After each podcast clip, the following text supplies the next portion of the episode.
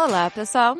Começa agora o Radar da Semana, o podcast aqui do BTG Pactual, que vai te atualizar aí dos principais assuntos. Eu sou Marcele Gutierrez e aqui comigo Gerson Zanlorense. E aí, Mar, quintou o dia de gravar o nosso Radar da Semana. Mercado aí super volátil, com bastante notícias para a gente comentar aí, tanto global quanto local, muitas expectativas, né? Os clientes aí bem ansiosos aí em que momento as alocações podem mudar. A gente está vivendo um cenário de locação já há algum tempo e agora começam as expectativas que momento vai haver mudanças nesses, nesses portfólios. Então acho que é um um bom tempo para a gente bater um papo com a turma aqui. Sim, fechou maio, né? Então um monte de indicador saindo, indicador e maio parecia durar um ano, né? Parecia... Então, teve muita coisa em maio, as performances com bastante volatilidade, a bolsa parecia que ia ter um baita mês, acabou entregando um pouco no final. Lá fora também bastante volatilidade, tech dominando, os... ninguém imaginava talvez um, um, um Nasdaq de maio, então assim, bastante, foi um mês bem, bem interessante. Teve o dólar também, né, que chegou a bater 4,95 em maio e agora fechou em R$ 5,07. Então, né, já que a gente já começou a falar aí dos assuntos, vou apresentar a mesa aqui, né? Bora. Então, primeiro, dar boas-vindas aqui novamente, segunda semana seguida, para o Arthur Mota, que é economista aqui do BTG, que ele veio, né, daquele panorama internacional e falar da China, né, Arthur, que deu uma movimentada aí nos últimos dias. Bom, pessoal, mais uma vez obrigado pelo convite. Acho que um tema importante, né, para falar no início de mês e tem acontecido bastante coisa no cenário internacional e a China para o Brasil também é super relevante, né? Então acho que tem, tem boas, boas coisas para a gente comentar por aqui. Sim. E para completar aí, falar bastante desse cenário internacional, também dar aquelas dicas ali de investimento, falar como está a alocação global. A gente está aqui hoje com o Marcelo Santucci, que é sócio e responsável pelos portfólios internacionais aqui do BTG. Um prazer estar aqui novamente, Marcelo e, e, Gerson, e Arthur também. Eu não sabia que o Arthur é faminha, né? Segunda semana seguida, essa é, é uma novidade. Se chamar, ele fica triste.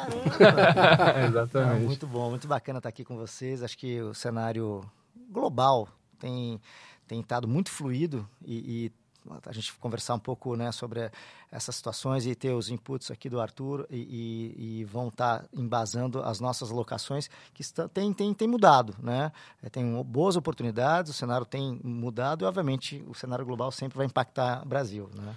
Então, acho que esse é um ponto legal, Santucci. É, até o pessoal, a gente sempre começa o Morning Call de manhã até falando do cenário global. Muita gente perguntava, ah, pô, por que a gente não começa pelo Brasil? E eu acho que o brasileiro é até carente desse tipo de informação internacional e talvez não tenha tanta clareza de quanto que a gente é impactado pelas coisas lá fora e quanto que pós-globalização está todo mundo no mesmo barco, vamos dizer assim. Então, ter esse podcast aqui focado em cenário global é muito interessante, né? Que você comenta sempre nos calls que eu nunca esqueço é mesmo se você não tiver nenhum investimento lá fora, você está investindo lá fora, você está exposto lá fora. Então, pô, acho que é legal a gente explorar o mercado global, porque ele realmente faz muito vento aqui, né? Com certeza. E faz muito vento, e quanto mais. Uh, houve um avanço nos últimos 30, 40 anos sobre a evolução do, do capital no mundo. Né? É, o dinheiro, é, ficou mais fácil você movimentar o dinheiro no mundo. E cada vez mais tá, o mundo está mais integrado. A gente pode até discutir um pouquinho uma deglobalização agora, etc. Tal, mas é, o fato é que é muito fácil hoje você tirar dinheiro de uma região e, e ir para outra. E aí os especialistas, os gestores desse dinheiro, vão estar tá olhando é, algumas coisas. Em ambiente mais recessivo, aversão a risco, esse dinheiro vai sair da, das periferias ou dos locais é, mais que, que tem mais retorno e tem mais risco e vão para a segurança. E, e, dentro da segurança, aí os gestores vão olhar, né, segurança é, é, e, é, desculpa, segurança barra é, é, previsibilidade, aí vai ter um grupo de países que vão, onde o dinheiro vai estar, ou moedas, né? Então, uma, uma comparação de força ou de a segurança de um lado, e quando você vai um ambiente mais tranquilo para mercados emergentes, você vai buscar mais retorno, obviamente sabendo que você vai ter um pouco mais de risco, mas entendendo o diferencial de crescimento, o diferencial de juros, política monetária, é essencial para o Brasil, né? para os investidores locais também. É, e só complementando, acho que cada vez mais aqui no Brasil você tem tido veículos para acessar também alocações globais, né? de várias formas possíveis, seja diretamente aqui na, na nossa bolsa, etc., ou lá fora. Então, é, acho que esse, essa é a importância né, de cada vez mais a gente estar tá acompanhando também o cenário global, além dessa correlação cada vez mais crescente entre movimento de ativos e narrativas. Né? Bom, e já que a gente começou falando aí né, desse impacto do cenário global aqui interno, O Arthur, semana passada, ele veio para explicar bastante a questão da discussão do teto da dívida nos Estados Unidos, do debt ceiling. Essa semana, esse assunto né, foi aprovado, o acordo foi aprovado na Câmara, então parece que já ficou para trás, é uma página virada. Mas a gente vê diversos dados de mercado de trabalho. Né? Na sexta-feira tem o payroll, a gente está gravando na quinta, a gente ainda não sabe o payroll, mas saíram dados do mercado de trabalho importantes. O relatório JOLTS, que saiu na quarta-feira, mostrou aceleração no número de vagas em aberto para 10,1 milho milhões em abril. E, na manhã desta quinta-feira, saíram os pedidos semanais de seguro-desemprego, com 232 mil. Então, para começar o nosso papo com, com esses dados aí do mercado de trabalho, continuando esse link aí da importância do cenário internacional para os investimentos aqui, por que, que o mercado de trabalho nos Estados Unidos ainda está tão forte? Como isso afeta as decisões de política monetária, de juros e investimentos globais? Bom, vamos lá. Acho que por que, que ele está tão forte ainda? Né? Porque a demanda por trabalhador está forte. E por que, que, a demanda por trabalhador está forte? Porque a economia ainda está resiliente. Então a gente ainda está vendo no início do segundo trimestre é, e no meio agora também, com o fim de maio, uma resiliência principalmente no consumo. Então se a economia ainda está resiliente, né, principalmente os os empregadores ainda veem um espaço para continuar contratando ou ainda estão com dificuldade de contratar desde o passado e por isso que tem tanta vaga aberta. Né? Então, é que o JOLTS ele é um relatório de abertura de vagas de trabalho, o, o, payroll é o relatório de criação de emprego. Né? Apesar de estarem relacionados, são duas coisas é, diferentes. E nesse sentido, é, o que a gente viu ontem, né, nesse número expressivo, a gente costuma corrigir ele pelo volume de desempregados para ter uma relação de vacância. Né? Então, é quantas vagas abertas existem para cada trabalhador desempregado. Quando a gente olha no histórico desde 1960, a gente tem, apesar do, do, de outro ser criado em 2000, a gente tem é, é, é, pesquisas anteriores, essa média normalmente anual, assim, de longo prazo, é 0,7. Hoje, a gente está com uma taxa de 1,8 vaga aberta para cada desempregado. Então, você tem um mercado de trabalho extremamente é, apertado. De certa forma, você tem um, um imbalance ali entre oferta e demanda por esse trabalhador.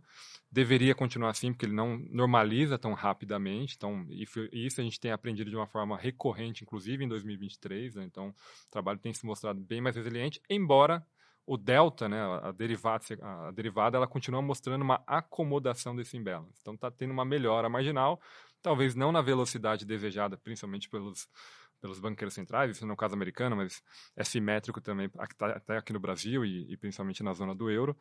É, portanto, né, à frente, se a gente não está vendo nenhum cenário de recessão de curto prazo, esse mercado de trabalho deveria continuar é, relativamente apertado em termos históricos. Tem melhorado na margem, não na velocidade necessária. Amanhã, né, de novo, a gente está gravando na quinta-feira, é, a gente tem a expectativa de um payroll até um pouco acima do mercado, mas independente se for o nosso número né, de 220 ou 190 que tem hoje né, no consenso, ainda assim é um delta, uma derivada negativa em relação aos 253 mil do mês anterior. Do ponto de vista de juros, de política monetária, é bom que essa derivada continue sendo negativa. É bom lembrar que o Fed ele não faz só política monetária olhando a diferença das expectativas, essa é a função do mercado. Né? Ele vai tradar né, em relação ao, qual é o consenso e o que foi de fato apresentado. O Fed ele vai olhar também o nível, né? ele está fazendo política monetária em relação ao que está acontecendo de fato.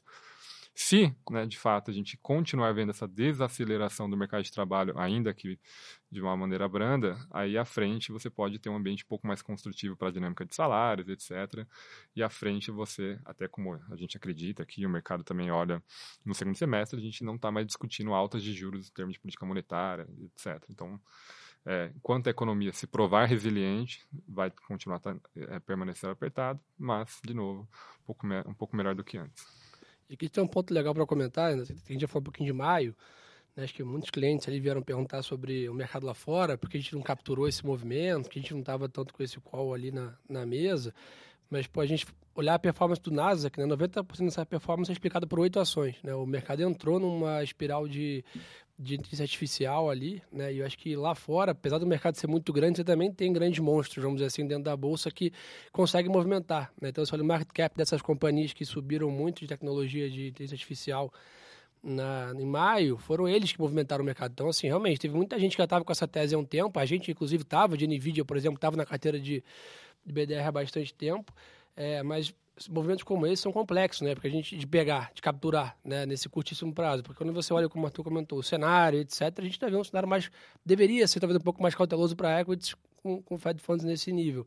Aí veio o mês de maio, assim, acaba pegando a gente é, de surpresa, dado esse setor específico. Então, quem estava na carteira capturou, mas, Santucci, não era um movimento óbvio de se imaginar que mais seria tão exuberante para equities lá fora, ali, principalmente nesse, no Nasdaq, né? É um ótimo ponto, Gerson. E aqui eu vou para comentar sobre o que você falou, eh, eh, relembrar uma coisa. Cara, os investimentos, claro, a gente tem carteiras recomendadas de diferentes é, classes de ativos, etc. Mas com o investimento do cliente, ele tem que olhar um portfólio consolidado. Né? E, e, a alocação é, em diferentes classes de ativos, em diferentes setores, é, com diferentes vencimentos, isso é muito importante na construção de um portfólio. E você deu um exemplo, eu vou usar este mais um para dizer o seguinte. Primeiro, é, uma disciplina de investimento em que você entenda o ciclo econômico, você tem que ter uma alocação estratégica que você vê é, num, num horizonte mais longo de observação qual a expectativa de retorno de cada classe de ativo. E aí você balanceia os portfólios. Dito isso, você tem ciclos econômicos e, e o market time é de um mês para o outro, uma decisão é, é, é, de um banco central versus o outro. É, você pode calibrar a sua alocação estratégica através de movimentos táticos. Por que, que eu estou falando isso? A despeito de não ter sido o nosso cenário base, esse, essa exuberância da parte de growth, né, de crescimento, de, da parte do Nasdaq versus o, o S&P, no ano o Nasdaq sobe mais que 20, o S&P sobe uns 8, 9. Então, claramente, né, os ativos é, é, mais de crescimento subiram muito. Era o nosso call? Não. Dito isso, nas nossas carteiras, a gente capturou uma boa parte desse movimento. Assim como o ano passado, na queda do, do, dos mercados, a gente estava um pouco mais enviesado em velho e a gente salvou muito mais. Por que eu estou falando isso? Porque uma situação que tem o mercado sobe e desce, a gente captura uma boa parte da alta e quando cai, cai menos, a gente vai gerando menos volatilidade para o nosso cliente e trazendo retorno melhor do que os benchmarks ou do objetivo. O famoso alfa, né? O alfa, exatamente. Né? Um retorno acima de um, de um, de um, um target ali, de um benchmark. É, agora respondendo. Um, olha que interessante o, o motivador da, dessa alta do Nasdaq foi exatamente isso: empresas de super tech ou quality tech, né, é, que estão investindo ou têm a capacidade de investir ou ter uh, os, uh, os business de, de inteligência artificial foram responsáveis pela alta houve um, uma corrida, né, ou uma valorização muito grande de todas as empresas que estavam relacionadas ou investimentos com esse, é, com essa parte é, do desenvolvimento de inteligência artificial. Pega o S&P, né, é, é, tem alguns gráficos interessantes, é, tem um pouquinho mais de 500 ações, mas sete ações, na média, subiram 45% este ano, com o NVIDIA subindo mais de 100%. Né? As outras 493 empresas, a média de crescimento esse ano de performance é 1%. Com empresas de, por exemplo, infraestrutura, maquinário, caindo 8%, 10%, 12%. Né? Então, varejo sofreu. Varejo, né, é, é, saúde, setor de saúde.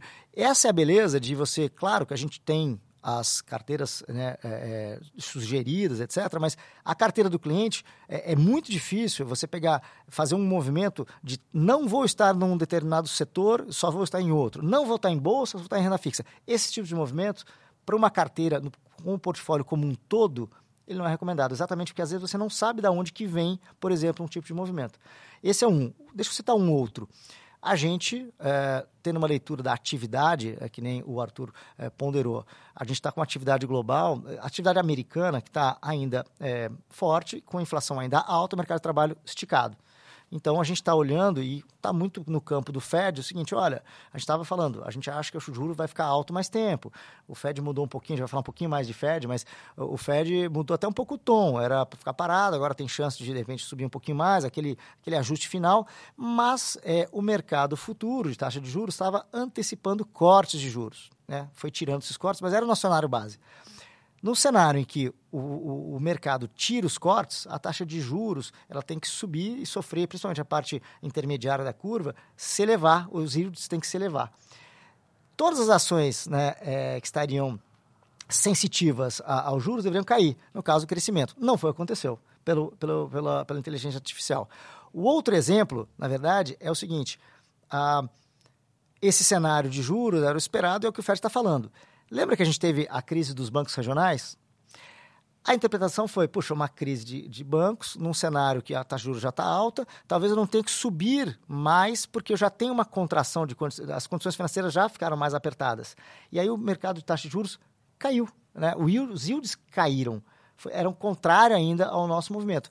Essa, por isso que é importante a gente ter é, uma combinação de carteira. Claro, vai calibrar o duration, vai calibrar né, a duração média da carteira, mas não estar em um setor, não estar na renda fixa, não estar em um lugar, não é um pouco a solução. A gente está menos favorável aos papéis é, de mais de, de high yield americano, parte de renda fixa.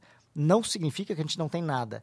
A gente olha o índice, quanto o índice tem? Tem 6%. A gente está subalocado ali porque está preferindo ter uma, papéis de qualidade ou de grau de investimento. Mas não ter é, não é, a gente acha que não é recomendável. E um ponto legal também que vai falar, Sanducci, é que lá atrás entrou muito debate, né, de que poxa, ninguém bate o S&P ou pô, ninguém bate os ETFs, que a alocação, né, o stock picking estava em desuso. Eu acho que foi naquele tempo de exuberância, né, de, de juros ali, onde, entre aspas, era fácil ganhar dinheiro. Né? E o que a gente tem visto da pandemia para cá é que pô, a boa diversificação, o stock picking, a seletividade de portfólio tem trazido muito alfa. Né? E olhando para frente, não me parece que a gente vai voltar a ter juros zero no mundo tão cedo e por um longo tempo. Então, reforçar aqui essa importância que realmente né, a gente está seguindo uma carteira, sendo assessorado por um profissional que faz essa que está aqui como a gente vivendo esse mundo, no médio e longo prazo faz muita diferença no retorno que o cliente vai ter, né?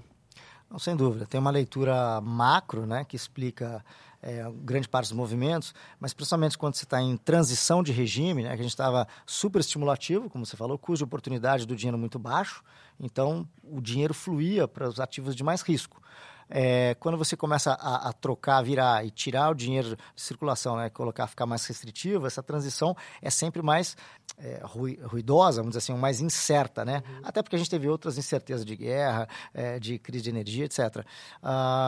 mas então, quando você olha numa situação um pouco mais que o, a gente está momento talvez de final de ciclo de alta de juros do mundo desenvolvido, ou perto do final, vamos dizer assim, num ambiente um pouco mais de menos incerteza do ponto de vista dessa taxa terminal, é aí que começa a, geração de alfa né, dos, dos gestores, o stock picking. Então, novamente, ter uma combinação, às vezes, de é, gestão ativa, gestão passiva, em relação aos gestores selecionados, mas ter uma um time de profissionais, né, assessores, estão dedicados e gestores a, a, aos investimentos, talvez diminua, talvez não. Né, é, você aumenta a sua chance de estar mais ligado é, a essas tendências, seja micro ou macro. Então, de fato, faz todo sentido.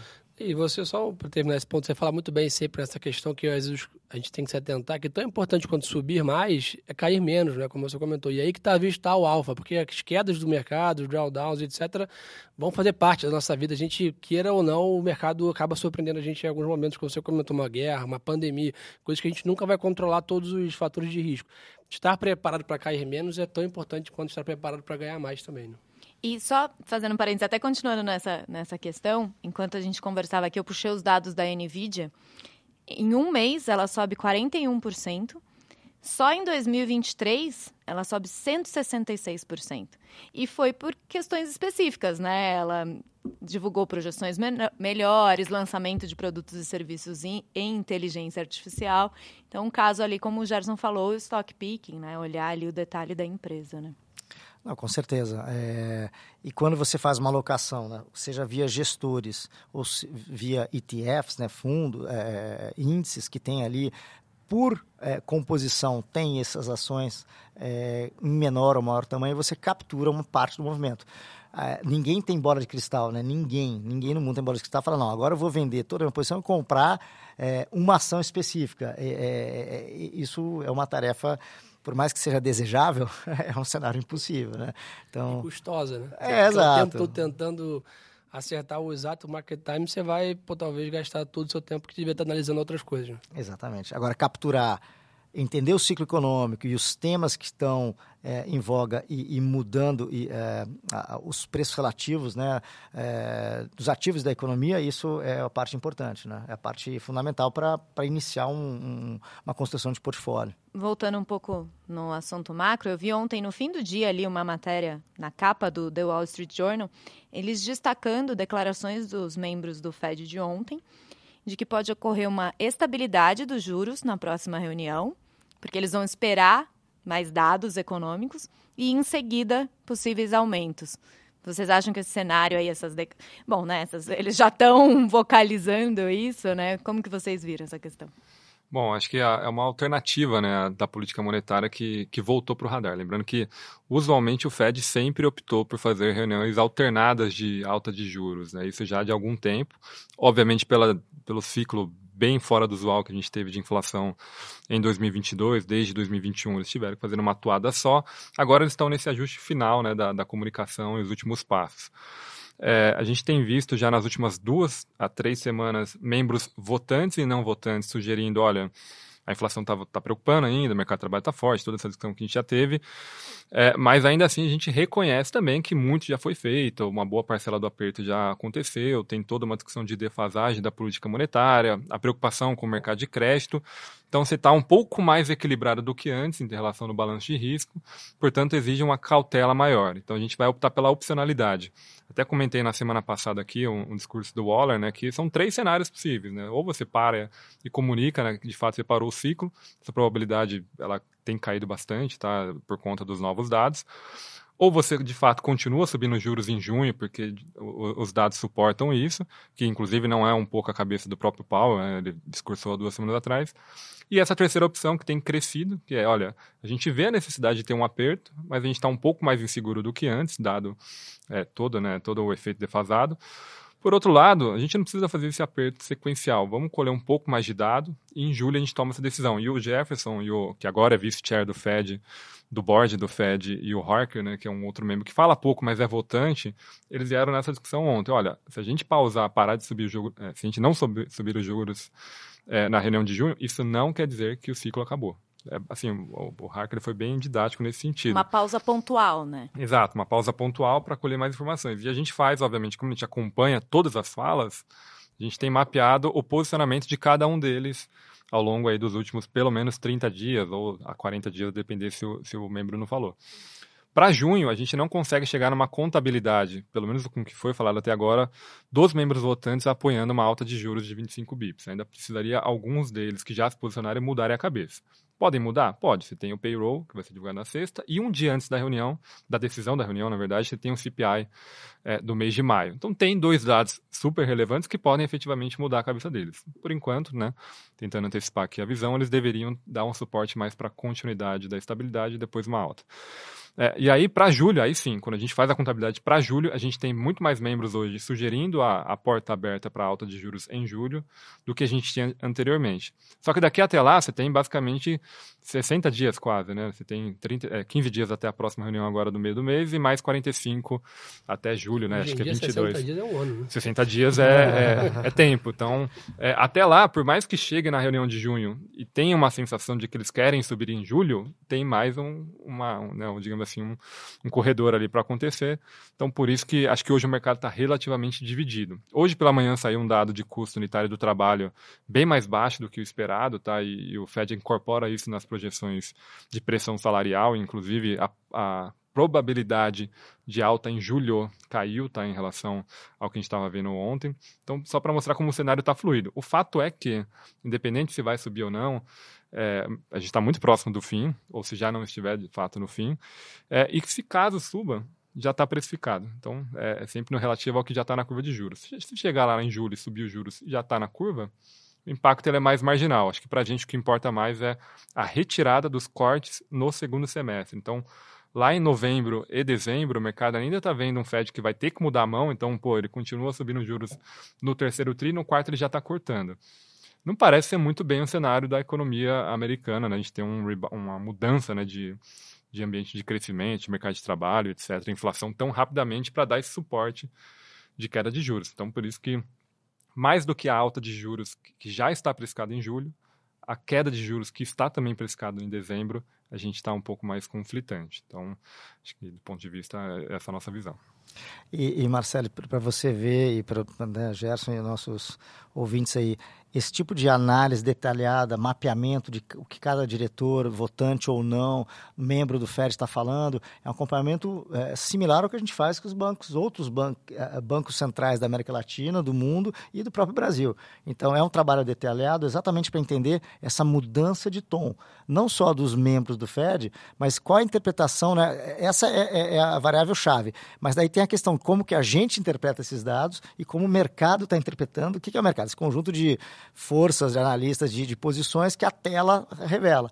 E, e, esse é um ponto importante, porque uh, o Arthur mencionou, tão importante quanto é a próxima decisão é o que para frente, os próximos 12 meses, o mercado está esperando. E a gente tinha, tem falado que a gente está achando, a gente acredita que a discurso do Fed, que é higher for longer, né, alto por mais tempo, é o cenário que deveria ser entregue, dado as condições da economia que a gente está vendo.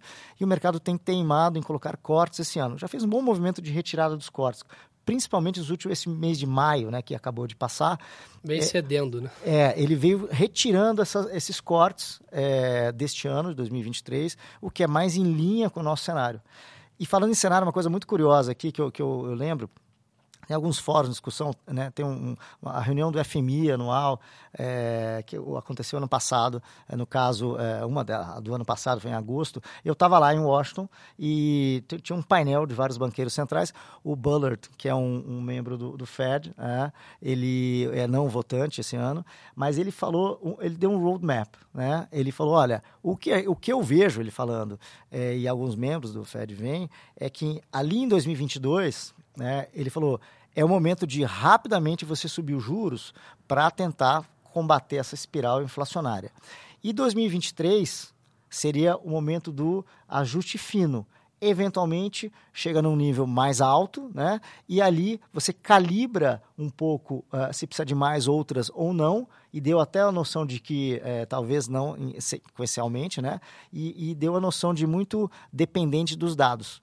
E é exatamente o que a gente está vendo. É, a gente viu uma subida muito grande é, em 22, início de 23, e agora a gente está em final de ciclo, né? É, acabou ou não, essa é a única dúvida, mas é, talvez essa discussão, poxa, é a, a gente é o skip, né, Marcelo? A, a palavra que, que, que, a turma está usando é skip, vai, vai pular essa e vai subir na próxima, vamos ver os dados. Mas a estratégia foi meio que desenhada lá atrás. E o Bullard é um cara bem influente ainda, né, um membro bem influente, não vota, mas tem outros é, ali, não dá para a gente saber, está tá bem dividido essa, essa próxima reunião, mas a cara é um, algum pode ter algum tipo de ajuste fino, mas a gente ainda não dá para falar de corte, se a gente nem sabe se acabou de subir. E foi o que o Paulo falou na última coletiva, né? Que perguntaram para ele de corte e ele falou, pô, eu nem comecei a conversar sobre isso, eu tô pensando é. se eu ainda vou subir, né? Parece um grau de ansiedade do mercado muito grande. Talvez vendo, vendo o seguinte, ah, puxa, esse, esse, tamanho de alta, e alguns membros do FED também falam, tem um impacto na economia, a gente sabe que tem um delay, né? Tem, tem, tem um, tem um tempo para impactar. É, e pode, pode ter uma, uma desaceleração mais acentuada da economia? Até pode, é, é um risco mas o que a gente vê é que a gente ficou extraordinariamente com juro baixo nos últimos 10 anos e parece que a turma está vendo uma relação quase que mecânica. A, a, a, atividade cai, a inflação também vai cair, né? E, eventualmente, a gente sabe como gestores e vivendo em mercados emergentes, uh, que a inflação, quando está muito acima da meta, né, consideravelmente acima da meta, por algum tempo e muito difusa, ela tem características de ficar mais persistente, né, mais teimosa de cair. Então você precisa ficar mais tempo restritivo para quebrar um pouco essa inércia. Né? É, a inércia da inflação, exatamente. É só pegar o caso aqui do Brasil em 2015, 2016, né, a gente teve que gerar uma recessão de dois anos seguidos de 3,6 de queda, para lá em 2017 você começar a ver é, de fato a, a inflação né, desacelerando e aí o Banco Central começar a cortar juros né, e ter um ambiente mais construtivo. E só nesse ponto aqui do, do Santucci, o próprio Buller, né, apesar de ele não votar esse ano, ele votou durante todo 2022 e ele foi o melhor membro para a gente acompanhar em termos de antecipação de movimento de Fed. Ele foi o membro mais hawkish de 2022 de ponta a ponta, é, puxando sempre os dots né, e sempre com essa visão mais à frente do cenário. Né, então ele, ele é uma pessoa que a gente acompanha mesmo não votando, ele volta a ser suplente no ano que vem, é, porque ele tem tem essa tem uma cabeça muito boa para antecipar tanto cenário de política monetária e obviamente de inflação é, e etc. Então fica a dica, o Bullard falou, é. presta atenção. e a gente está olhando. Queria puxar um outro ponto aqui, que dados que saíram dessa semana da China. A gente viu ali o PMI industrial de maio caiu para 48,8 pontos, de 49,2, né? E para explicar ali esse dado de PMI, quando ele vem abaixo da marca de 50 pontos, mostra contração da atividade. Porém, nesta quinta-feira saiu o PMI Caixin, que veio acima de 50 pontos, em 50,9. E trouxe ali um certo alívio para as commodities, né? A gente viu minério de ferro, petróleo caindo hoje. Hoje, durante a madrugada, o minério de ferro já subiu cerca de 4% em Singapura. Então, queria ver com vocês aí qual é a visão da China, que é tão importante para o nosso mercado aqui, né? Para moedas emergentes é importante, para a bolsa, a gente vê ali a Vale caiu quase 12% em maio. É, na verdade, a China é importante para todo mundo, né? Para a Europa, principalmente, também, que está desacelerando na ponta.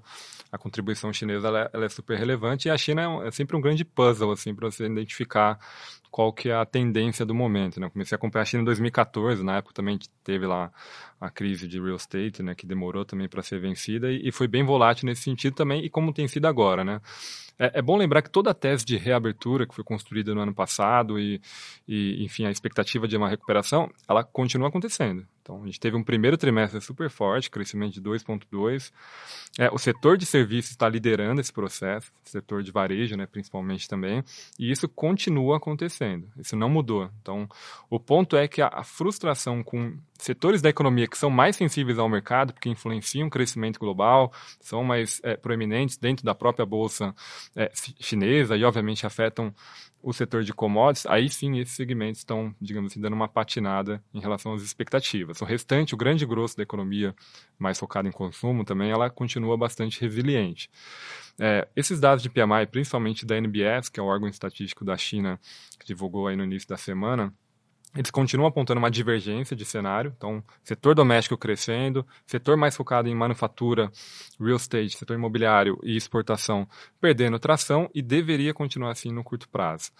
É, no setor imobiliário, especificamente, que é onde tem tido para a gente, principalmente aqui no Brasil, a maior parte da frustração, a gente está vendo uma estratégia muito clara principalmente das incorporadoras, das construtoras, nesse curto prazo. 2021 começou o crackdown lá com a restrição de crédito, né, das três linhas vermelhas. 2022 foi a consolidação desse problema, inclusive com atraso da, do pagamento de mortgage por parte dos consumidores que não estavam recebendo as casas, né, e aí uma queda muito expressiva da confiança dentro do setor. Em 2000, no final de 2022, começou a reabertura e o governo começou a, a dar suporte para esse segmento, colocou lá 16 medidas em novembro do ano passado, para inclusive facilitar o acesso à liquidez por parte do segmento de real estate. Eles estão acessando, mas eles optaram agora, no curto prazo, por começar a entregar as obras e os projetos paralisados, justamente para atender esses consumidores e para tentar melhorar a confiança. Por outro lado, do lado dos consumidores, apesar de ter a reabertura e eles terem muito focado a, a renda excessiva em consumo, viagem, serviço, etc., eles ainda não direcionaram parte dessa, dessa, dessa renda excessiva, da poupança excessiva, para o segmento imobiliário. Então, do ponto de vista do, do incorporador e do desenvolvedor, ele está preferindo entregar as, as, obras paralisadas. Como ele não está vendo uma pressão de demanda para novas, novos projetos, novas construções, ele está atrasando o início dessas construções ou novos projetos esperando o consumidor vir de novo à tona é, e voltar a consumir. A gente espera que isso aconteça no segundo semestre, de uma maneira mais branda do que anteriormente. O consumidor ele continua melhorando em termos de confiança e direcional de consumo. O incorporador ele tem um pipeline, que em algum momento do tempo ele vai exaurir esse pipeline de, no, de entregas atrasadas, e aí sim ele começa a focar mais nos novos projetos, né? inclusive com algumas cidades, algumas províncias já tentando direcionar mais o crédito. E aí, assim, a China consegue colocar os bancos estatais de uma certa forma direcionando o crédito e aí puxando os bancos privados para esse segmento, para num segundo semestre você pelo menos ter uma melhora desse ambiente aqui no curto prazo. No curto prazo, as políticas não vão fazer o efeito desejado, tá meio que empossado o crédito nos bancos. Os bancos têm liquidez é, lá na China, as incorporadoras agora teriam acesso à liquidez, mas elas não estão optando é, por esse cenário. Então, mesmo que, de novo, a economia esteja recuperando, a, é, essa parcela da China vai ficar um pouco mais atrasada, e aí, pensando aqui até nas commodities metálicas, de uma forma geral, não é só o minério de ferro que é importante para o Brasil, mas cobre o cobre, o né? cobre, que é super importante aqui para a América Latina, especificamente, deveria ter menos vetores no curto prazo para ter uma recuperação, e o caso do minério de ferro voltar para 120 dólares toneladas, etc. Você tem setor de manufatura, que é mais focado a doméstico ou exportador, principalmente para a Europa, que também está tendo dificuldades, e aí porque o mundo está ajudando menos, então você tem um imbalance muito claro de crescimento. Do nosso lado, a gente continua vendo, por conta do setor doméstico, um crescimento né, em termos de taxa alta, então próximo de 1,8 para o segundo TRI, o mercado tem até um pouco acima de 2, e para o ano, 5,7%. Lembrando que a meta do governo é 5%, então tem ainda por conta do primeiro trimestre e do segundo ainda forte, uma contribuição bem positiva. E nesse ponto, né, só para complementar, se a China quer entregar a meta do PIB dela lá, 5, 6%, ela vai ter que reanimar esse setor que é muito importante para a economia Muito importante, dela. e a, a contribuição marginal dele tem sido maior até porque ele está bem mais, é, mais apertado do que, por exemplo, o setor de infraestrutura que o governo tem utilizado desde 2020 como forma de recuperação. E diferente das outras aberturas, o governo fez a reabertura esse ano focado em estabilizar o crescimento. No passado, quando ele começou a abrir, né, a China fez uhum. outras aberturas, ele estava muito focado em fazer reformas estruturais. Então você via, né, o, o, setor, o próprio setor de real estate sofreu, depois o setor de educação, o setor de tecnologia, né, foi, a educação foi quase estatizada. Agora eles reabriram sem ficar discutindo tanto regulação, muito focado em estabilidade. Quando você olha os statements aí, do, seja aí do, do ministro da, da, das Finanças ou do, do, do Banco Central, é uma, é uma dinâmica muito mais construtiva para eventualmente no segundo semestre prover estímulo, até porque por mais que você cumpra a meta nesse ano, a depender da velocidade de crescimento que você é, finaliza o ano, a sua meta para 2024 fica mais difícil, né? Tem toda a discussão de carrego estatístico, então é bom que você tenha uma estabilidade ao longo do tempo, não só no primeiro semestre, mas no segundo, para também facilitar a entrega da meta em 2024, é, porque vai, também vai ser próxima de 5, eventualmente até um pouco acima disso. Se você estiver desacelerando muito, fica mais difícil, aí você tem que prover mais estímulo, eventualmente criar mais imbalance, que não é o desejo do governo para o ano que vem. E até falando, né, a gente, o Arthur sempre dá uma aula de China, né? E assim, só para falar, gente, a maior parte é de cabeça, assim, ele vai lembrando os dados históricos, tudo de cabeça. Eu queria entender uma, é, um pouco com vocês a questão de fluxo, né? Como que está esse fluxo global, até porque eu puxei aqui os dados da B3 até o dia, até o dia 29, o saldo líquido do investidor estrangeiro aqui na, na Bolsa em maio, ele está negativo em 2,2 bilhões de reais. Então, todo esse cenário aí que a gente falou bastante dos Estados Unidos, de taxa de juros, de China, de atividade da China, como que vocês estão vendo aí esse fluxo global de recursos? Pensa da cabeça do investidor global. A gente está num cenário de alta de juros, talvez final de ciclo, mas que ele embute nesse efeito um, um, uma reação que é uma desaceleração global de atividade, exatamente para conter a inflação. É, você tem certezas com relação exatamente a esse, esse finalzinho de ciclo, né? Algumas economias estão mais avançadas, alguns bancos centrais mais avançados que outros. No caso, o Brasil está bem mais avançado, está já discutindo cortes, né? É, e começou a subir antes, parou antes. É, mas nesse cenário de aceleração, tinha ali a China reabrindo, só que os últimos dados, né? então, primeiro, é um cenário de aceleração ainda com incertezas, talvez menores do que o ano passado, mas ainda assim um pouco de incertezas. E você tem agora um competidor, global, que é a taxa de juros nos Estados Unidos, que ela está mais alta e com um, um, esse custo do dinheiro maior, mas também o retorno maior. Então, subiu um pouco a barra. Então, os investidores vão procurar aquele trade-off, né? aquele, aquele balanceamento entre vou ter mais, é, procurar mais retorno com um risco um pouco maior.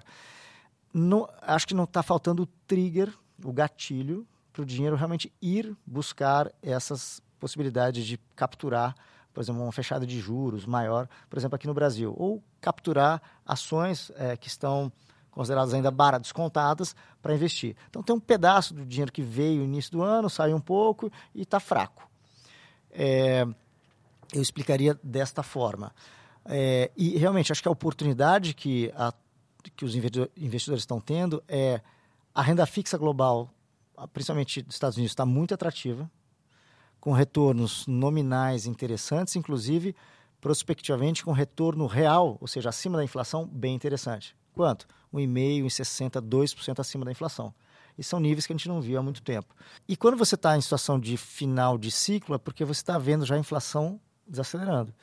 Então, você tem realmente uma atratividade para estar tá receiving, né? aplicando mais juros. É, então, novamente, eu acho que a gente precisa ver primeiro um ciclo de queda mais estabelecido de juros uh, que comece pelo, por quem está na frente, que são alguns emergentes do Brasil no caso, e que depois o, a estabilidade de juros no mundo desenvolvido, eventualmente o mercado vai operar a segunda derivada, que é o corte, e aí começa o dinheiro fluir mais para uh, os emergentes e bolsa. Mas por enquanto o mundo desenvolvido está atraindo dinheiro na renda fixa, está tendo pouco estímulo para buscar mais risco uh, nos países emergentes. E um detalhe, a gente fala um pouquinho aqui de, sobre maio, né? A gente está início de junho, mas maio foi interessante que na margem a gente viu o dólar americano se fortalecendo é, e as taxas abrindo, então estão taxas mais altas, um pouco retorno negativo até na parte de renda fixa, e as bolsas meio que de lado, mas com aquela característica que a gente falou antes, que alguns setores subiram muito, o resto não, e na média teve pouca alta, vamos dizer assim, até de lado, S&P, é, com aquela quebra, quebrada. Mas na margem, a gente viu dados na margem né, de, um, de atividade piores em Europa e China e melhores nos Estados Unidos, só que a inflação alta é, em Europa e Estados Unidos. Então, qual cenário está se desenhando? Puxa, a consequência disso é o Fed voltou a falar, né, alguns membros a, a, o mercado a falar, poxa, tem que dar um pouquinho mais de alta nos Estados Unidos. E a Europa, como não está crescendo muito, está naquele cenário de, puxa, talvez eu não tenha que subir tanto, mas eu tenho que conviver com a inflação mais alta. Pô, então, Estados Unidos tem que subir mais juros, crescendo mais. Putz, vou ficar lá. Europa não está crescendo tanto, inflação mais alta. Stagflation. Hum, não é tão atrativo, com juros nominais bem menores. Né? O dois anos nos Estados Unidos está 2,440, na Europa ali, o alemão é 2 e pouco, tem 200 bases de diferença. É, e China, que poderia ser essa, teve o motor de reabertura, e agora está meio que com essa característica que o, que o Arthur falou não tão atrativa. Então, esse contexto global não está conversando com o dinheiro fluir para os mercados emergentes. Ele pode fluir, capturar? Sim, acho que um, um pouco à frente. A gente tem um pouquinho mais de clareza de cenário para ver um ambiente que realmente houve uma sincronia de subida de juros. A gente não está ainda no, no, ponto de inflexão de sincronia de cortes de juros. É, tá um pouco de esses movimentos não estão tão sincronizados, estão próximos do pico, mas não lá ainda, né? Por exemplo, nos Estados Unidos está muito próximo. Só fazer um comentário também nessa parte de fluxo, porque é, é importante até para a gente fazer cenário de câmbio, como a gente faz aqui no Brasil. É, até para dizer, eu estava exatamente é, puxando aqui os dados do dólar para perguntar isso. O... E a gente faz isso para euro também, quando a gente vai tentar precificar lá fora, justamente por conta desse diferencial de crescimento e de surpresa de crescimento e de juros, né? Como é que eles ficam migrando de, de um mercado para outro, até também vindo é, de China, etc.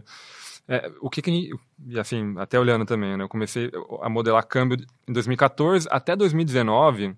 O CDS, por exemplo, ele ajudava muito a precificar o nosso real contra o dólar.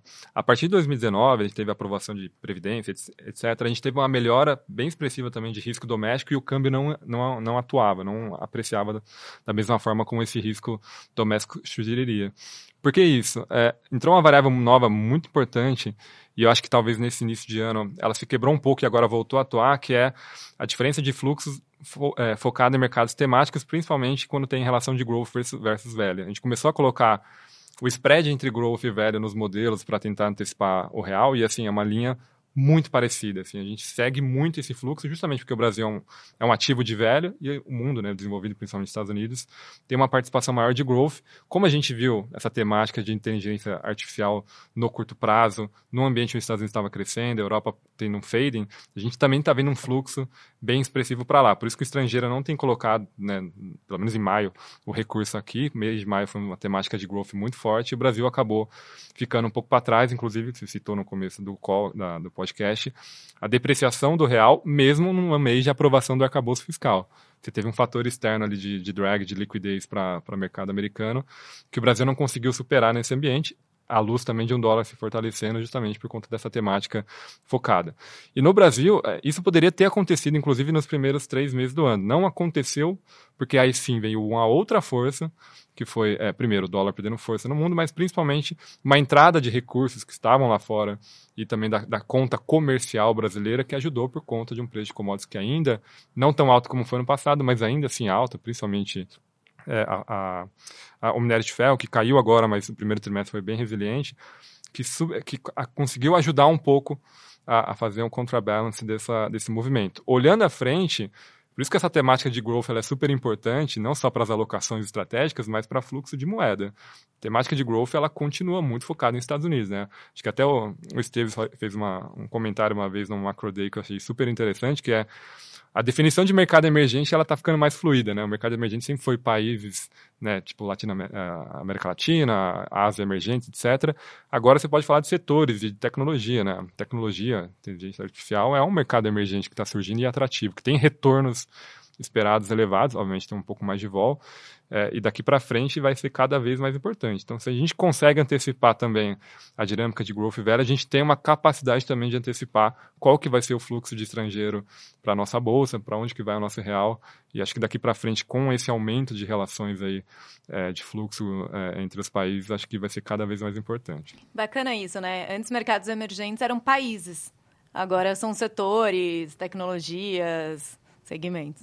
Legal. Aí eu não consigo é, não deixar de fazer aqui uma propaganda, né? De, da, ou, ou, relembrar a importância de ter um portfólio diversificado e internacionalizado, do ponto de vista internacionalizado, né? brasileiro ou qualquer outro.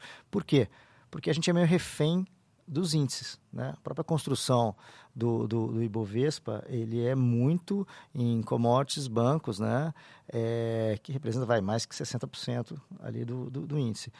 E a gente está falando de desaceleração, commodities caindo, China é, é, surpreendendo assim, é, é, crescendo um pouco aquém do imaginado, e os setores de tecnologia não estão presentes, estão presentes na nossa nossa bolsa, no nosso índice, enquanto que o índice, o S&P, 60% é biotech, é, outros setores, e mesmo o Nasdaq, que é muito mais.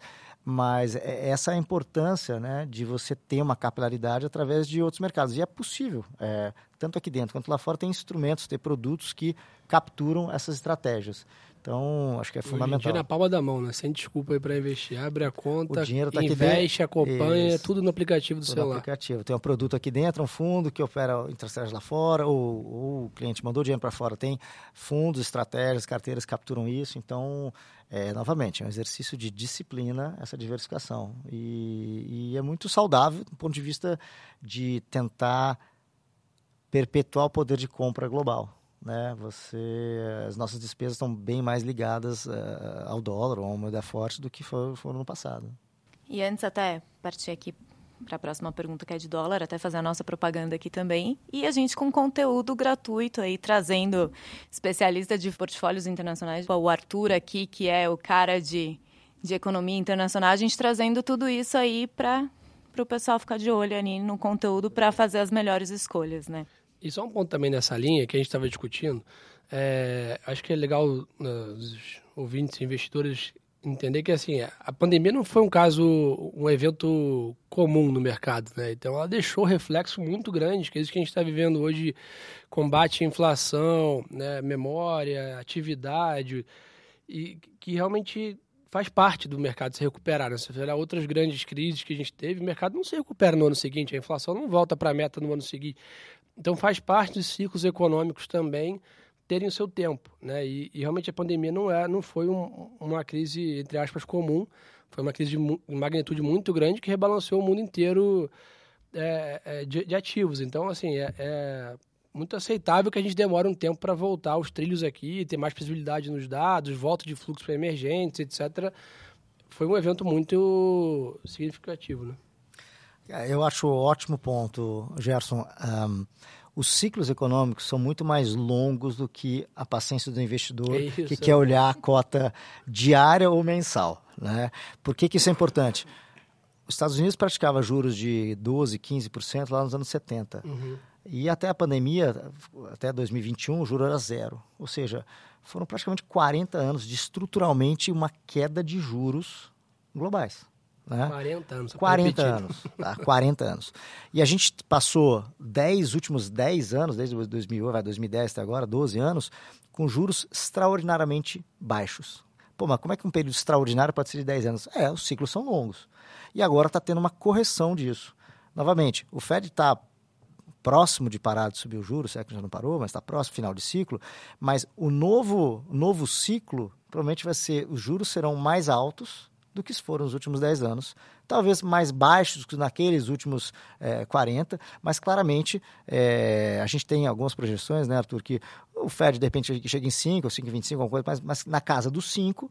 Este ano fica parado é, neste nível, a, a inflação acomoda, precisa ver, discutir velocidade, acomodação, esse é o lado da lupa, né? Mas ela acomoda, chega próximo das metas, e eventualmente 2024 pode ter algum ajuste para baixo, corte de 100 bases, 2025 outro 100, mas estamos falando de 3, 3,5 ali, o, o, o, talvez o juro de equilíbrio, e aí naquele momento, com a inflação já dentro da meta, a curva pode ter uma, uma, uma inclinação positiva, que é o que é o normal, vamos dizer assim, é o mais comum. Saudável, entre aspas. É, porque o tempo passa o tempo, tem mais incerteza, a curva tem uma inclinação positiva. Então, se, supondo que o over na Fed Fund vai estar no 3,5 lá em 2025, você tem um spread, o 2 anos vai estar, não sei, no 4, o 10 lá no 4,20, 25, 4,5 e o 30. Então, é, essa casa de 5% de juros, hoje você consegue aplicar, né, falando um pouquinho de alocação aqui, nos Fed Funds ou em títulos bem curtos, é, dois anos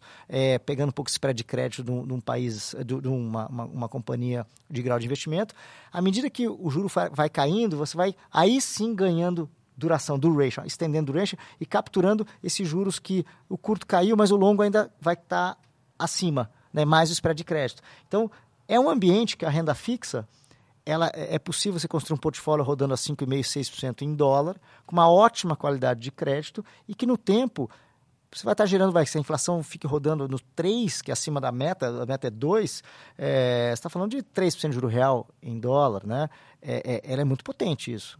É, é um outro equilíbrio, diferentemente dos últimos 10 anos. É esses ciclos que a gente está olhando. E quando a gente está gerindo o dinheiro do cliente, é esse tipo de coisa que a gente quer Está mostrando, e olha a lupa, né? olha, olha mais o, o, o, o, é, o, o prazo de observação, alonga isso. Né? Olha Mas, o filme não olha a foto. Exato, exato. Olha o filme e, e seja paciente, que uma, uma, boa alocação com disciplina, ela, ela é muito potente de gerar ganhos reais. Bom, para encerrar aqui o, o, nosso episódio, né, até seguindo aí nesse tema, vocês falaram bastante que é difícil a gente traçar assim cenários no curto prazo, conter a ansiedade, entender os ciclos econômicos, mas já que a gente está no comecinho de junho, né, um novo mês aí, quase na metade do ano, queria entender aí quais são as perspectivas que vocês estão vendo para o dólar, né? A gente até falou bastante aqui, o dólar bateu R$ 4,89 em maio, agora tá em,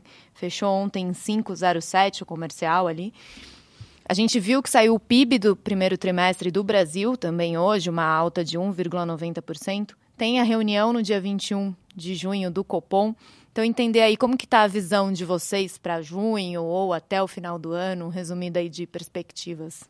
Vamos fazer a leitura. Você tem que olhar o lado do dólar e o lado do real. Tá? O lado do dólar, parece que como o FED está em final de ciclo, na margem, ele, né, ele deu essa andada, ele, ele apreciou contra outras moedas, porque ele reavivou a ideia de um, algumas altas adicionais, mas está final de ciclo. Uma vez que ele pare de subir juros, inflação convirja, tem uma, uma situação de é, é, buscar ativos de risco. Então, o dólar americano, frente às mais desenvolvidas, tende a ficar meio que de lado, até perder um pouquinho de valor. Tá? Do ponto de vista do real, nosso diferencial de taxa de juros ele está alto o suficiente para atrair dinheiro, está faltando o gatilho. Talvez quando tiver alguma condição via inflação de corte de juros, pode atrair e ajudando parte de reformas, etc. É, alguns sinais positivos, idiosincráticos ali é, da evolução da pauta. Pode também atrair, porque nós estamos, vamos dizer assim, descontados né, e com um juro bastante alto, nominal e real. É, porque a gente está mais restritivo do que, eventualmente, o, o, o, normal. Então, acho que é um ambiente que tende a ser mais favorável. Então, eu diria que é, diferentemente do ano passado ou do ano anterior, que a gente estava praticando juros muito baixos, é, e nosso diferencial de juros era muito pequeno contra economias é, desenvolvidas, o, o, dólar ficou muito solto. Né? Então agora tá um, é, você repara que a própria volatilidade do dólar, a despeito desse movimento que você falou, Marcelo, a volatilidade recente está menor do que foi nos outros anos recentes. Mas os juros faz um pouco isso. Então eu diria que falando assim, poxa, 4,80 com 5,20 é, é um range diferente de 5,10 com 5,80 que a gente viveu. Acho que a gente shiftou para baixo pelo diferencial de juros e porque o ciclo lá dos Estados Unidos já acabou. É, acho que eu, eu, olharia um pouco isso, cravar um número e tal, eu não sei. Dito isso, é, Eu acho que a gente vai ter menos ruído de câmbio do que teve no passado. E isso pode ser bom. É bom para tudo, bom para o dinheiro entrar, para o fluxo, bom para construir portfólios internacionais também, né? É, ir construindo. Então, essa é um pouco a minha visão. É, e complementando, né? Hoje a projeção do banco para o final do ano é de 5,30, mas a gente está no processo de revisão, então ao longo de junho aqui, talvez na próxima semana a gente já promova uma revisão. Tem alguns modelos para 5,18, 5,15, mas é nessa faixa assim, a gente tem um ambiente mais construtivo, a gente não está falando de um câmbio voltando né, a, a, se depreciar de forma expressiva, né, como a gente tinha esse temor no ano passado, o que é super importante né, também para quem tem um certo temor de fazer alocações internacionais por conta de, poxa, eu vou entrar agora, o câmbio vai lá para quatro reais, aí ele faz a matemática na cabeça e, e fica com medo, a gente não está vendo a moeda como impeditivo para essas alocações é, internacionais nesse momento. De novo, acho que a pauta do Brasil ficou um pouco mais construtiva, tá? A aprovação da, da reforma da da, do arcabouço fiscal na Câmara tirou um importante risco é, de curto prazo, obviamente tem que passar no Senado, mas enfim, está basicamente aprovada, né? E fica um pouco mais fácil pensar no futuro. Tem um último, uma última etapa para ser vencida, que é a reunião que vai definir a meta de inflação agora é, para os próximos anos, né? E, e é onde a gente pode, se não tiver uma alteração muito grande do, do, atual, do atual arcabouço monetário brasileiro, a gente pode ver uma, uma nova pernada, digamos assim, de otimismo, com queda da inflação esperada à frente, e aí principalmente investidor doméstico, aí depender menos do investidor estrangeiro, que né, tem, um, por definição, uma, um posicionamento muito mais tático em Brasil, e o doméstico consegue ter alocações, alocações estruturais, a nossa indústria também começar a shiftar os seus portfólios com maior contribuição de, de, renda variável, etc. Focar em setores domésticos, a liquidez vem mais da nossa indústria doméstica do que os internacionais que focam mais em large caps, exportadores de commodities, bancos.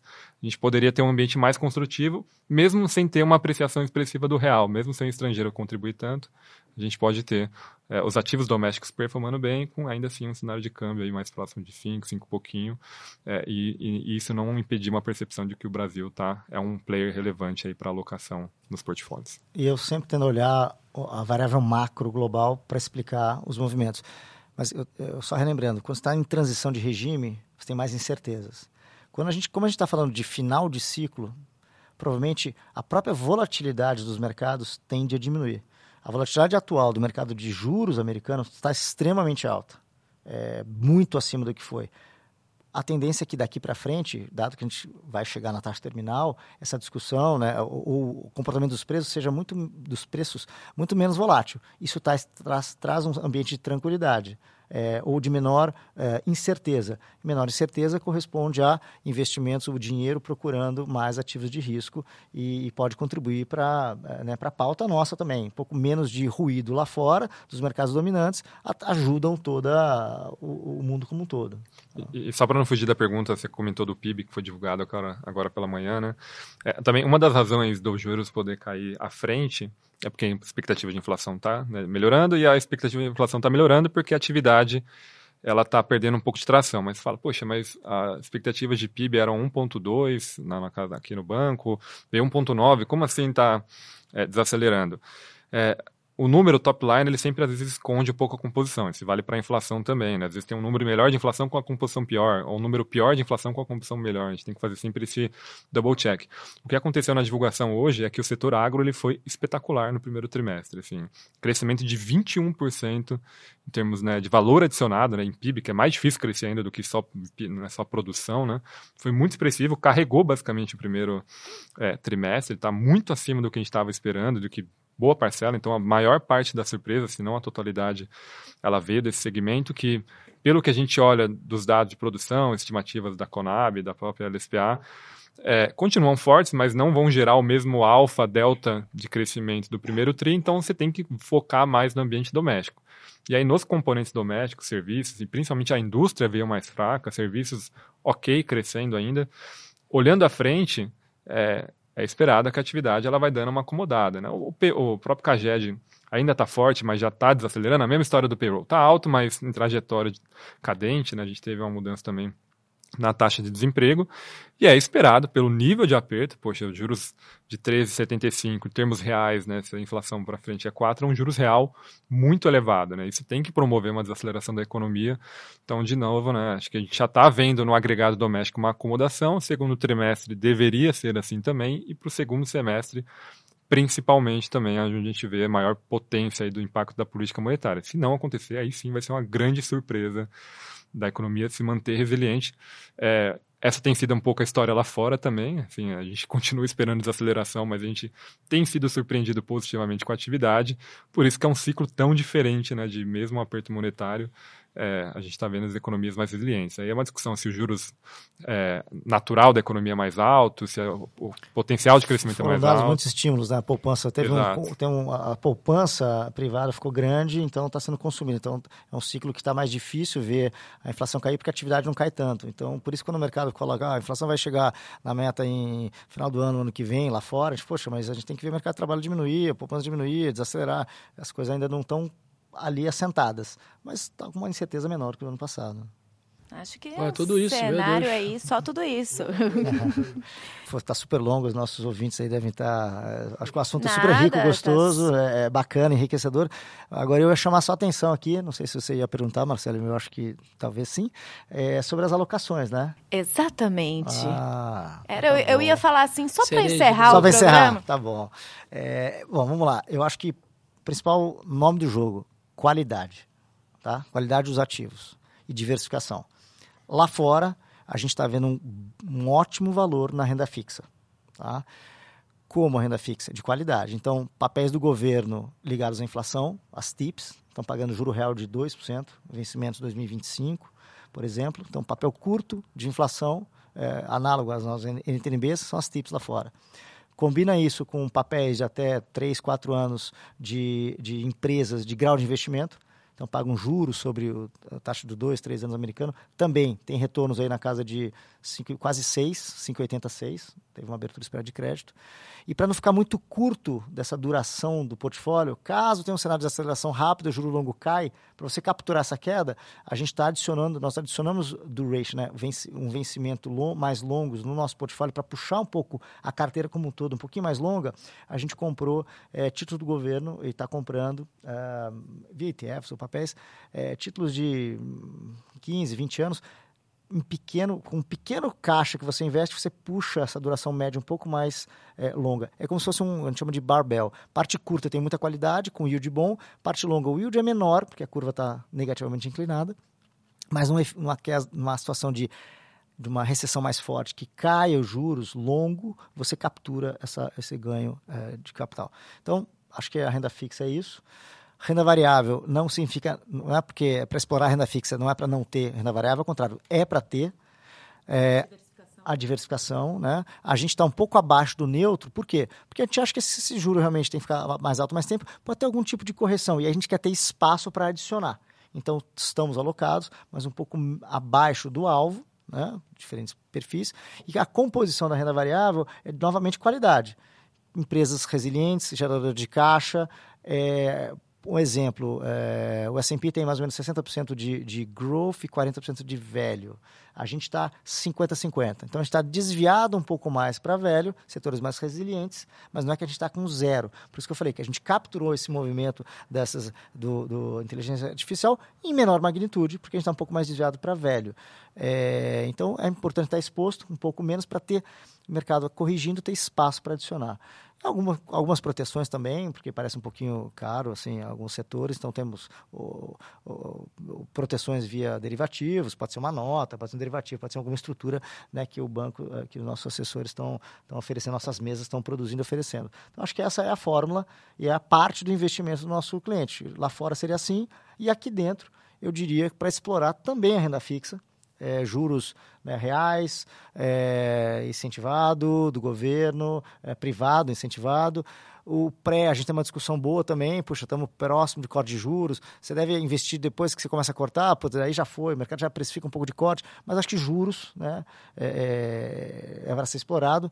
Hum, análogo lá fora não significa que não é para não ter bolsa tem ótimos gestores, ótimos índices, ótimas ações.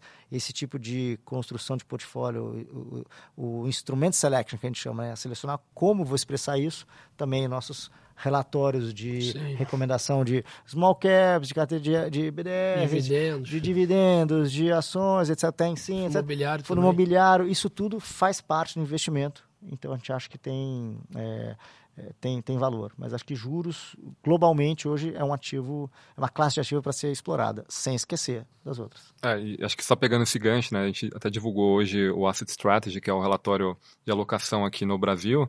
E o tema do AST é exatamente aproveitar os juros, dando sinal tanto para lá fora, nesse né, movimento que a gente fez, mas no doméstico também. Né? Em março a gente fez uma, um alongamento das durations, principalmente na inflação, né, na curva de juros real, que fechou bastante e tem muito valor ainda pensando à frente, está sobrealocado. É, mas até mesmo aqui no doméstico, no, na parte de renda variável, por mais que a gente não tenha tido uma alteração de aumentar né, o orçamento dentro de renda variável, a gente mudou a composição dentro da discussão justamente por ver esse diferencial. Setores domésticos vão se beneficiar de uma mudança de cenário de risco, de juros, né, e por consequência também de risco soberano, e são segmentos que estão mais atrasados, que apanharam bastante, que estão bem descontados e, e têm qualidade ali para ser aproveitado, enquanto é, alguns segmentos que são mais focados em global, principalmente commodities, é, tem, tem o seu valor também, principalmente em termos de dividendo, mas eles perderam, digamos assim, um pouquinho de posição é, no relativo. Então a gente começou a mudar um pouco o mix das alocações em renda variável é, local, né, justamente tentando aproveitar toda essa mudança de discussão também e à frente, provavelmente, né, se tudo ocorrer aí como a gente tem estimado, né, de uma pauta mais construtiva e reduzindo os ruídos, a gente pode ter nos próximos meses uma discussão tanto em pré-fixado, que é uma discussão super frutífera que a gente tem tido, e dentro da renda variável, não só o mix, mas também o espaço dela começar a aumentar e aí, enfim, ter um ambiente melhor aí para as alocações. E tanto o relatório Asset Strategy como as carteiras recomendadas que saíram hoje, né? A carteira recomendada de ação, de dividendos de fundos. Eu vou colocar o link aqui na descrição desse áudio para todo mundo acessar, que já está no ar, mas também já está no nosso canal do Telegram Research News. Então, todas essas dicas aqui, absorvendo tudo isso, o relatório vai estar tá lá. É isso aí, galera. Acho que já? Conteúdo bacana aí. Vamos esticar essa conversa até amanhã. Primeiro, o payroll, a gente fala é... ao vivo. Sabe, Vamos direto. Vamos direto. Vamos direto. a live, é- a live é até o payroll. É isso. É, por mim tudo bem, né? Só a Fabi aqui, acho que ela que está aqui atrás na produção do áudio aqui, acho que ela vai ter um ataque, já está olhando torto. Obrigado, hein, turma. Bom demais. Parabéns aí pelo episódio. Então é isso. Obrigada, Santucci. Obrigado vocês pelo convite. Obrigado, gente. Obrigada, Arthur. Obrigado, pessoal. Obrigado mais uma vez. Então é isso, gente. Não esqueçam de seguir ali os canais do BTG Pactual aqui no Spotify e também o nosso canal do YouTube.